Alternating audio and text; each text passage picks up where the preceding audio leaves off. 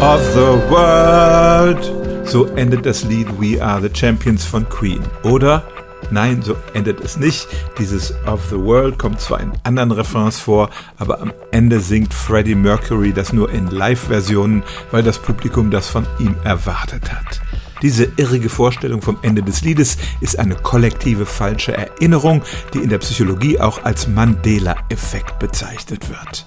Auf einer Konferenz sagte nämlich mal eine Forscherin, dass sie sich an das Begräbnis von Nelson Mandela in den 80er Jahren erinnerte. Der aber lebte noch viel länger, wurde Präsident von Südafrika und starb erst im Jahr 2013. Trotzdem bestätigten viele Menschen diese falsche Erinnerung. Ein anderes Beispiel ist der Satz von Darth Vader, Luke, ich bin dein Vater, den hat er in den Star Wars-Filmen auch nie gesagt.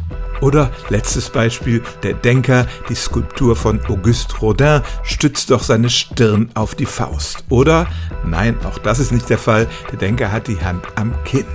Wie entstehen solche kollektiven falschen Erinnerungen? Eine wirkliche Erklärung dafür gibt es nicht. Und wenn wir nicht auf esoterische Konzepte wie Paralleluniversen zurückgreifen wollen, dann hat es einfach was damit zu tun, dass diese falsche Erinnerung vielleicht plausibler ist als die Wahrheit. Der Denker denkt halt mit dem Kopf und Darth Vader war ja wirklich Lukes Vater. Und auch dieses Of the World singt Freddie Mercury bei einigen Strophen des Liedes, nur eben nicht am Ende. Die Beispiele zeigen, wie leicht es ist, falsche Erinnerungen in unserem Gehirn zu verankern, wenn man Menschen zum Beispiel oft genug suggeriert, sie seien mal als Kind im Einkaufszentrum verloren gegangen, dann glauben die das irgendwann und falsche Erinnerungen sind auch ein Problem bei Zeugenaussagen vor Gericht. Und im Fall des Mandela-Effekts können tatsächlich große Mengen von Menschen dieselbe falsche Erinnerung haben.